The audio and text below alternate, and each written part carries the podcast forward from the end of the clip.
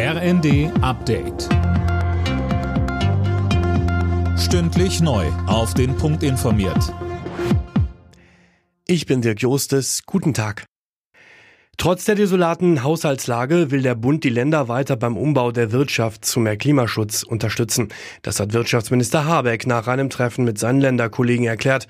Wie das gehen soll, darüber werde in den nächsten Wochen weiter beraten.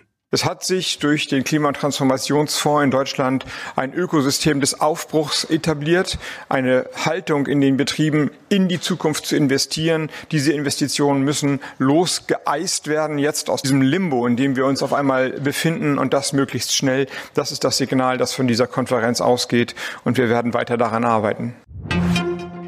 Wegen der Haushaltsmisere der Ampel fordert Bayerns Ministerpräsident Söder Neuwahlen, am besten am 9. Juni, parallel zur Europawahl. Entscheiden darüber könnten aber höchstens SPD, Grüne und FDP.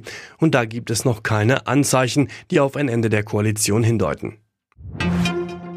Die Pläne von Gesundheitsminister Lauterbach für die Cannabis-Legalisierung sind den Ampelfraktionen zu strikt gewesen.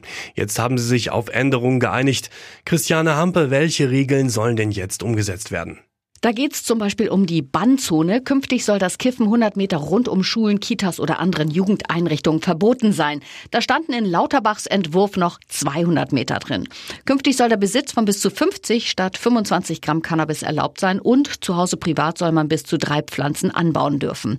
Das neue Gesetz kann aber frühestens erst nächstes Jahr in Kraft treten. Vorher müssen die Pläne noch von Brüssel geprüft werden.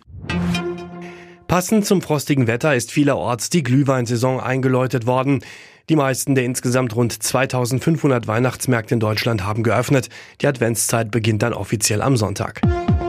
Alle Nachrichten auf rnd.de